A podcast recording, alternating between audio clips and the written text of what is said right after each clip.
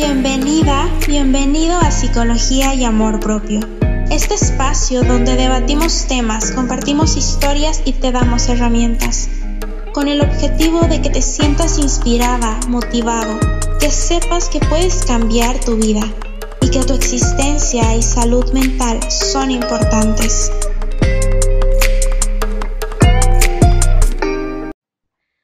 Hola, ¿cómo estás? Espero te encuentres súper bien y bienvenido, bienvenido a este espacio. Aquí hablamos de salud mental y amor propio, porque yo creo que es una de las bases fundamentales. Mi nombre es Ángeles, me dicen Angie, soy psicóloga y aquí pues charlamos de estas cosas. Aquí somos vulnerables. Y el día de hoy vamos a hablar de un tema que es importante, de la salud mental. Vamos a honrar un poquito el día de la salud mental, que era el 10 de octubre. Es el 10 de octubre. Sí, vamos a hablar por qué es importante, por qué hay que visibilizar, por qué hay que hablar de esto, por qué hay que considerar y replantearnos, por qué es más allá de solo echarle ganas o más allá de, ay, está exagerando.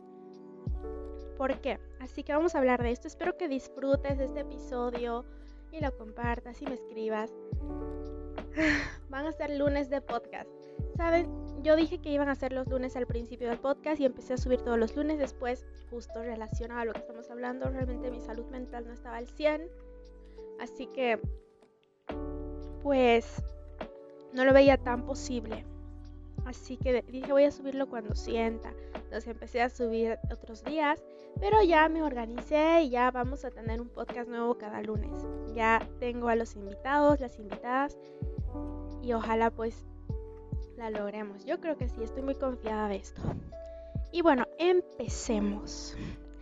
Y por cierto, les quiero decir que decidí separar mi cuenta personal de Instagram de la del podcast, así que vayan a seguirme a Psicología y Amor Propio, que está en Instagram y es específicamente del podcast. Ahí voy a subir todo lo que tenga que ver de los podcasts, los invitados, etcétera, etcétera. Y bueno, sin más propaganda que autohacerme, el Día Mundial de la Salud Mental se celebra cada 10 de octubre y está promovido por la Federación Mundial de la Salud Mental y cuenta con un respaldo de la Organización Mundial de la Salud, la OMS. Este evento representa un compromiso global para crear conciencia sobre los problemas de salud mental de todo el mundo y movilizar el esfuerzo y el apoyo a la salud mental. Esto me parece súper increíble y bonito y algo que yo agradezco mucho de esta generación es que ya se habla de problemas de salud mental. Justo hace unos días en la mesa mi padrastro que es mayor decía algo así como yo no sé lo que es la depresión, yo no conozco la depresión, yo creo que es un mal de este siglo, ¿no? Como esas personas mayores que a veces dicen eso. Y no quiere decir que no existía, no quiere decir que antes la gente no se deprimía, solo que antes era diferente. Existe de hecho un libro, creo que hay documental, La historia de la locura, incluso puedes encontrar la historia de la psiquiatría. Y aquí habla, de hecho antes de antes antes de esto de la historia de la locura, aunque creo que igual debe estar por ahí, a la gente que por ejemplo tenía alguna esquizofrenia, que generalmente la esquizofrenia son personas que escuchan voces, tienen muchas alucinaciones, delirios visuales, etcétera, etcétera, se consideraban que eran personas que tenían demonios, ¿no? Entonces se los exorcizaba. Ahí hay un tema todavía, porque todavía yo conozco iglesias que hacen exorcismos y no consideran que podría ser un problema mental. No estoy desvalidando la espiritualidad, porque yo también creo en esas cosas, pero estoy contando, ¿no? Antes era, no, son demonios. O personas que tenían, por ejemplo, el síndrome de Tourette, que es un trastorno neurológico que tienen tics involuntarios, hablan malas palabras sin querer, se mueven, creían que eran demonios. No, era un problema neurológico. Entonces venían todas estas cosas, incluso el tema de que se creía que antes había brujas y las brujas eran las personas que sanaban con hierbas. Sí, ven la historia, no eran como que wow, hacían hechizos, se comían bebés, como mitos que hay, ¿no? Sino que eran personas que tenían conocimientos sobre las hierbas medicinales, sobre cosas que ahora de hecho normalizaríamos. Ya las tenemos normalizadas, entre otras cosas. Entonces cuando vemos esta historia de la salud mental, obviamente recién se está hablando más, tal vez el tema de las redes sociales igual ha aumentado el incremento de que las personas tengan trastornos mentales, que se den cuenta que hay cosas que no están bien. Sin embargo, lo que trato de decir es que siempre ha existido. Hago un paréntesis para decir que si tú, por ejemplo, nunca has sufrido algún trastorno mental, siempre has sido una persona muy estable, o tus papás está bien. Hay gente que quizás nunca va a saber, como decía mi padrastro, nunca sé lo que es la depresión, y está bien. Pero eso no significa que no haya existido siempre. Como les contaba en esto de la historia de la locura, que si pueden leer y les encanta leer, pueden leer o buscar un documental. Yo les estoy contando como puntos importantes. Cuando se abre el primer psiquiátrico, el hospital psiquiátrico, los tratamientos eran demasiado agresivos. De hecho, hasta ahora se usa electroshock, que eso ya ni siquiera debería ser, debería ser legal, pero en algunas partes del mundo se usa, que es para paralizar a los pacientes psiquiátricos, ¿no? Ahora hay este tratamiento farmacológico que de hecho igual es muy agresivo, pero ya es menos a lo que era antes. También, por ejemplo, les voy a contar algo muy chistoso. No es chistoso, ¿no? Pero como que es muy interesante. Y es que la clorpromazepina se usa para pacientes anti, son antipsicóticos, para pacientes psicóticos, ¿no? Y se descubrió porque la clorpromazepina bajaba la temperatura de los animales, de los caballos, si no me equivoco.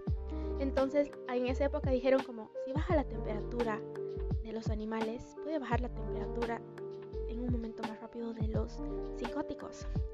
Entonces ahí sale la clorpromazepina que hasta ahora es un antipsicótico. Entonces ha sido todo ensayo y error, pero siempre ha existido. Quizás en este tiempo se habla más y eso es lo que amo de esta generación, que les decía que se habla más, porque a veces dicen, ay, son la generación cristalito. Y sí, sí lo somos, porque ya no se podía seguir normalizando. A veces las personas mayores creen que todo estaba bien en su época, que no había, bueno, mi padrastro hablaba sobre valores, que y tal vez sí, ahora los, valores son diferentes, sí. Pero trato de decir que siempre algo ha estado mal. Antes había el tema de la esclavitud. Se mataban negros, se creían que eran lo peor de lo peor de lo peor. Y era deshumanizante, ¿saben? Si hay una hipersexualización, er, había cosas terribles y no podemos decir que esa generación estaba bien. No. Violencia hacia la mujer siempre ha habido. Y no podemos decir que esa, eso andaba bien. De hecho, la prostitución es, de hecho, la profesión más antigua del mundo. Siempre ha habido. Y no estoy diciendo que esté bien o esté mal, por si acaso. Pero trato de decir que siempre ha habido algo mal en la humanidad. Entonces, culpar a esta generación creo que no es lo mejor porque no estás mirando que las generaciones anteriores no estaban bien. Tampoco. Y quizás nunca, esté, nunca una esté bien del todo. Y eso. Y entonces, lo que pasa aquí es que con el incremento de las redes sociales, de hecho dice que mientras más ha habido el avance de la tecnología, más se han incrementado los casos de depresión, suicidio, de ansiedad.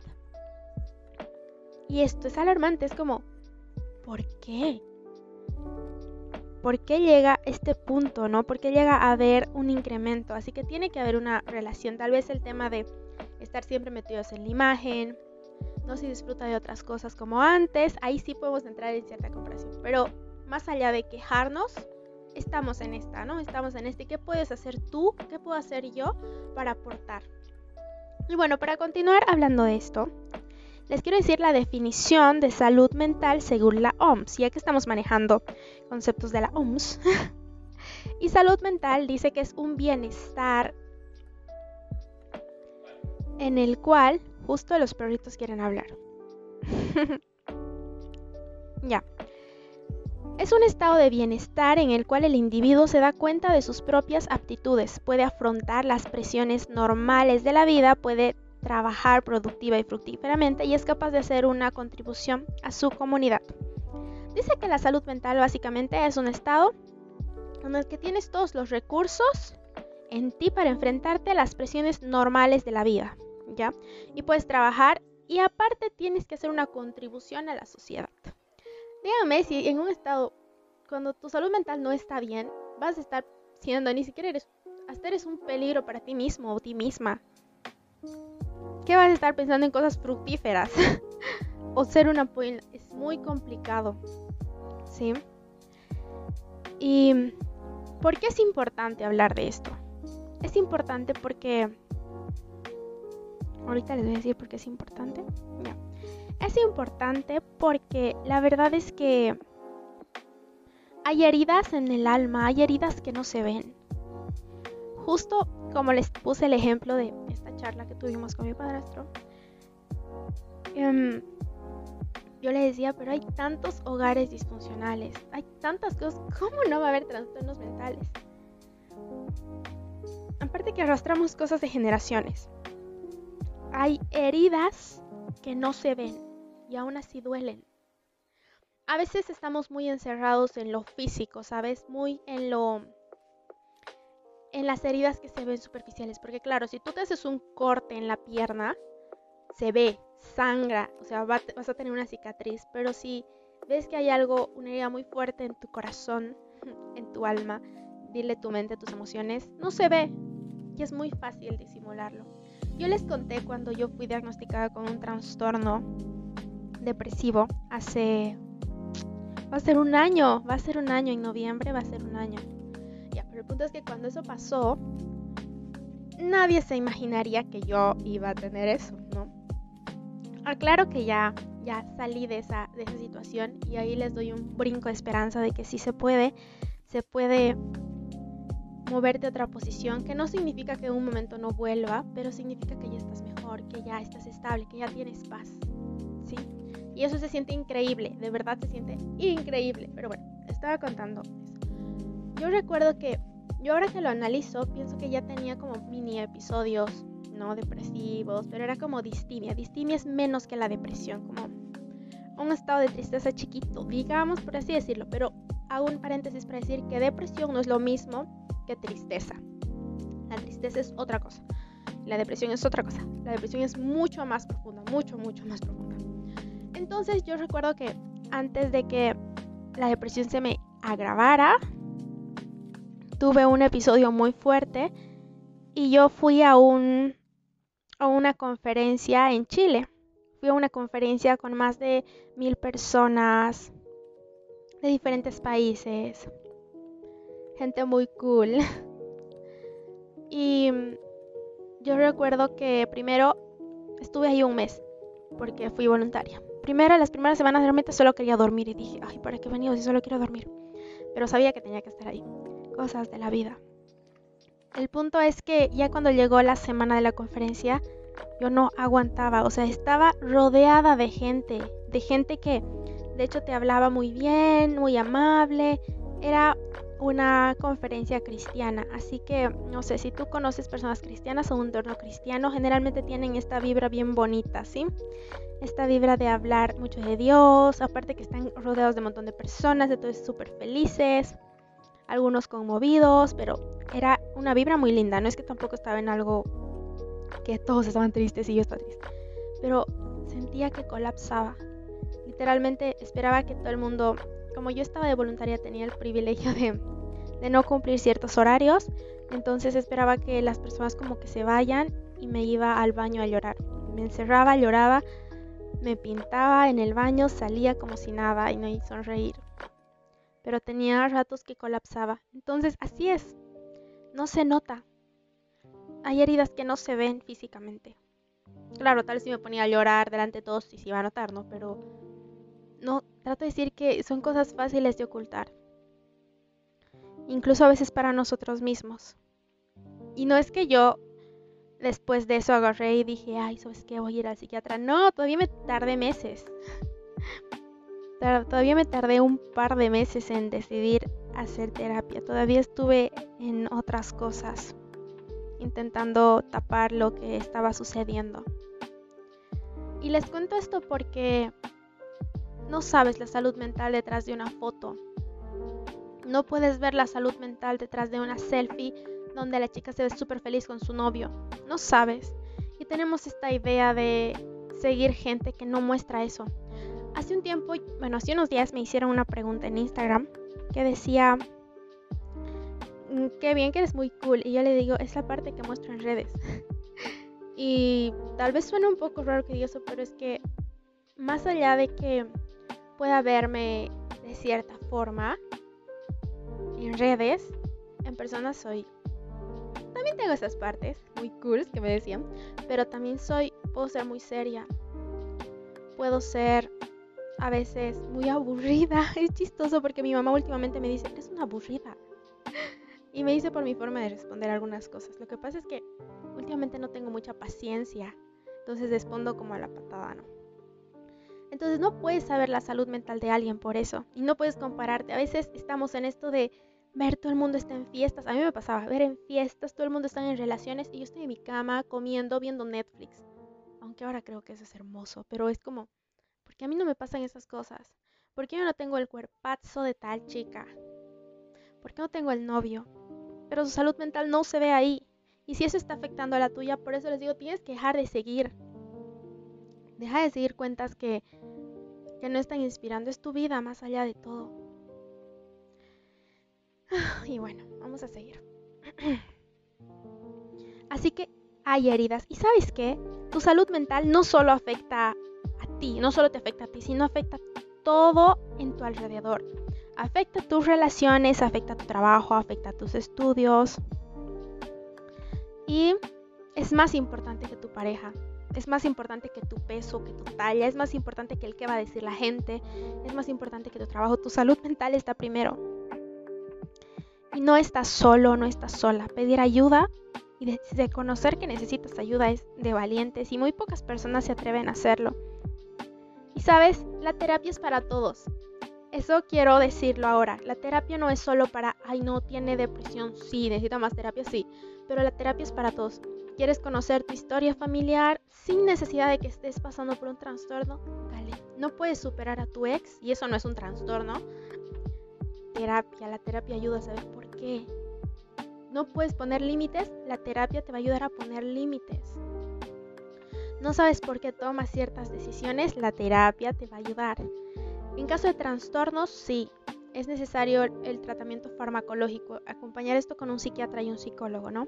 Pero trata de decir que la salud mental sí es importante y va a afectar en cada área de tu vida. Algo que yo admiro mucho de mí misma es que cuando, bueno, si ustedes no saben y si saben, les voy a volver a recordar, es que yo di mi examen de grado en julio para titularme como psicóloga.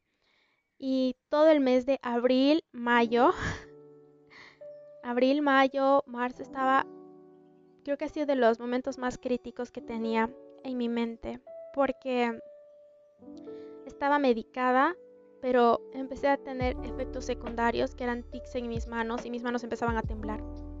Esos son unos efectos secundarios de los psicofármacos, por cierto.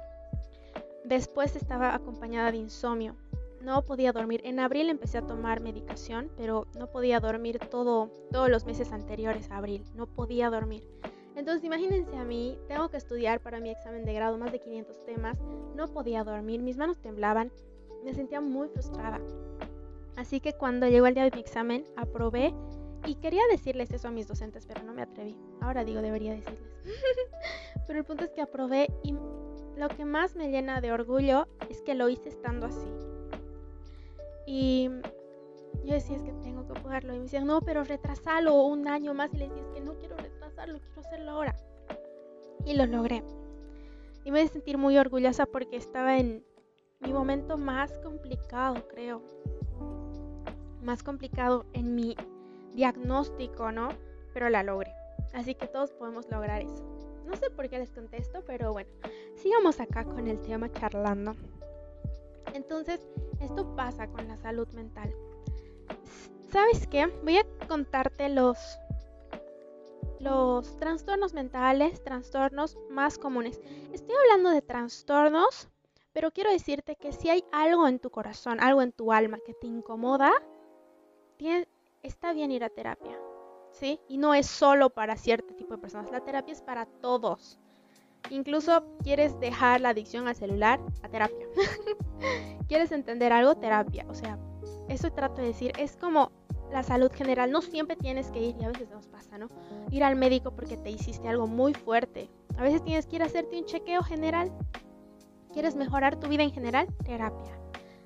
Algo no, no está funcionando como quieres terapia. Pero bueno, les voy a hablar de los trastornos mentales más frecuentes en la población. Esto va a depender mucho de la fuente bibliográfica, pero los que más se han repetido mientras yo buscaba información son estos.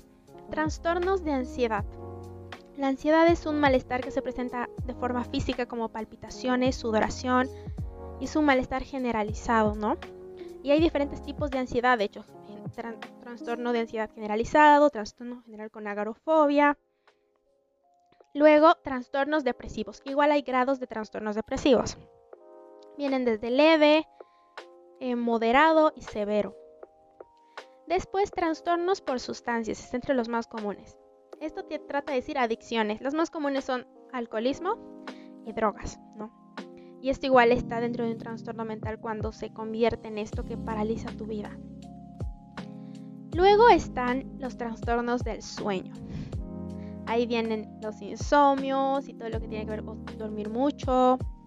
Y es increíble que esté entre los más comunes. Yo en estos momentos tengo insomnio todavía.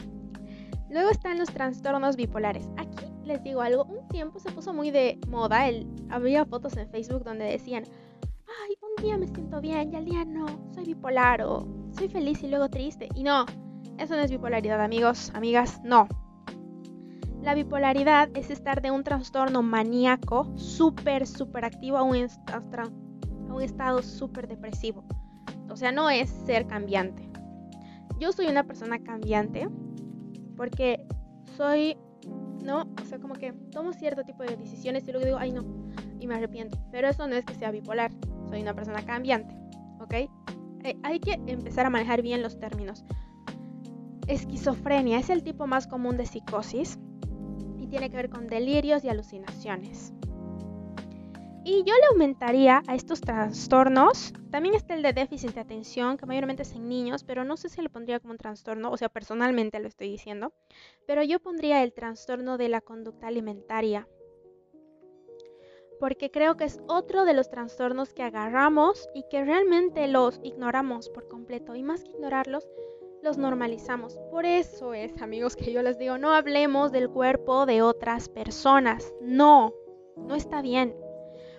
Y lo digo así porque justo he estado escuchando mucho sobre estos trastornos de conducta alimentaria y cómo es que tú no puedes, o sea, como que halagamos la conducta, bueno, al menos en nuestro país, o al menos en los que conozco, o al menos por las figuras que vemos, porque sé que hay países en África, por ejemplo, que la gente robusta, gorda, se ve mucho más linda y, es un estándar de belleza, pero trato de decir que en los que a veces estamos cotidianamente, etcétera, es como que, ay, qué flaquita, qué linda te ves más flaquita. ¿Vas a adelgazar para tu boda? o, ay, qué linda te ves, has bajado de peso. Y hacemos todo el tiempo, o a veces como personas delgadas, yo antes decía eso y luego de cuando escuché el temas de gordofobia dije, ay no, qué vergüenza. Yo me decía, ay, estoy gorda y no mames, tengo una línea. y sé que estoy delgada, entonces X. X hacer comentarios sobre el cuerpo de otras personas. X agarrar y hacer esto porque no tienes ni idea. Si alguien está pasando por un trastorno de la conducta alimentaria que tampoco es visible, solo creemos que se ve súper flaca por los huesos. Sí, ese es lo, o sea, lo que hemos acostumbrado a ver. Pero que no se ve así no significa que no esté pasando. A veces se disfrazan de personas de trastornos super fitness, ¿no? Contar muchísimo las calorías, no voy a comer nada, eh, solo voy a beber agua o ni siquiera para que se marque mi abdomen, igual pasan a ser trastornos o hacer ejercicio extremo más de 3 horas, 4 horas, igual, ¿sí? Pero nosotros no estamos, sabemos esto, pero creemos que sí. Así que como no sabes si una persona está pasando por un trastorno de la conducta alimentaria, no comentes su cuerpo. Si quieres halagar algo de alguien, halaga su inteligencia, sus ojos, porque los ojos no se adelgazan tal vez, su cabello, no sé, pero no halagues el cuerpo, halagas sus actitudes, no sé, cosas que no tengan que ver con el físico netamente. Así que yo aumentaría eso. ¿Por qué es importante hablar de salud mental fuera de todas las razones por las que les he dicho que es importante? Porque nos afecta a todos, ¿sabes? Nos afecta a todos porque creemos que solo va a afectar a su familia, pero todos los seres humanos estamos conectados Y más allá de que estamos conectados, como humanidad creo que nos afecta. Y les voy a hablar de un tema muy delicado al, cerrar esto porque creo que es importante. No sé cómo es en tu país, pero en mi país, en Bolivia, y en mi ciudad específicamente, este, estos últimos meses han habido suicidios públicos, ¿no? Una chica se lanzó de un puente muy transitado delante de todos, una pareja se suicidó de su piso y todo el tiempo hay esto. El suicidio es un problema público, es una prioridad de salud pública, ya que estos suicidios son prevenibles. ¿Sí? La mayor causa de suicidio generalmente es depresión. Y recién escuché que también los trastornos de conducta alimentaria también. Pero es otro tipo de suicidio, ¿no? no es que se cortan literalmente, aunque a veces sí o pueden hacer eso, sino que se matan sin comer. Están matando a su cuerpo. Y mueren por desnutrición. No sé si entraría dentro de los suicidios, pero es otra causa de mortalidad. Y aquí les paso una herramienta que les invito mucho a que la lean. Igual yo las voy, les voy a intentar compartirla en un podcast específico. Que la OMS ha lanzado Vivir la Vida, que es una guía que consta de cuatro intervenciones claves para prevención del suicidio en todo el mundo. Y creo que es importante, recuerden, vivir la vida, busquen de la OMS, y creo que es importante que todos sepamos esto. Cada 40 segundos una persona muere por suicidio en el mundo. Llevamos hablando 26 minutos. ¿Cuántas personas no han tenido un intento de suicidio o se han suicidado y han muerto en el mundo? Es un montón. Y es súper alarmante. Sí, y esto afecta no solo a los individuos, sino a la familia y a la comunidad. Estoy hablando del suicidio que es algo que ya es un punto quizás máximo de acabar con tu vida por completo. Pero a veces todo empieza con un trastorno, todo empieza con, un, con una heridita que tenías, que no decidiste darle chance de curar, que no decidiste hablarla, ¿sí? por un sufrimiento que te guardaste. Que no necesariamente es un trastorno, pero algo que luego fue avanzando, avanzando, avanzando. Así que creo que por eso y por otras razones, las otras que les dije, es importante, porque sabes que la salud mental es prevenible, los suicidios son prevenibles, sí hay cura para la depresión. Les habla alguien que sí llegué a tener ideas suicidas, nunca, nunca tuve un intento porque soy muy marica, o sea, más allá de eso, no, no me puedo hacer daño físicamente, pero sí tenía ideas, sí tenía ideas suicidas y dije, uy, tengo que checar porque esto está mal. Y yo estaba en un trastorno moderado. Llegué a un trastorno depresivo leve a uno moderado. Y ahí fue cuando me medicaron. Les cuento esto para decirles que sí hay cura. De hecho, y no significa que todo en mi vida ha cambiado de repente. Sí han cambiado muchas cosas que son importantes, como ya soy psicóloga.